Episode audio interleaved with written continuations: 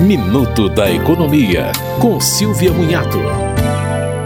O governo determinou que os bancos compartilhem entre si dados e informações sobre fraudes e golpes no sistema financeiro nacional e no sistema de pagamentos brasileiro. Até 1 de novembro, será criado um sistema eletrônico para o registro e consulta de dados sobre indícios de ocorrências ou de tentativas de fraude identificadas.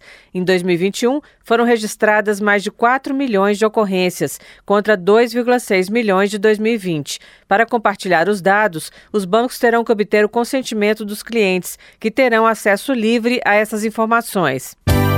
Você ouviu Minuto da Economia, com Silvia Munhato.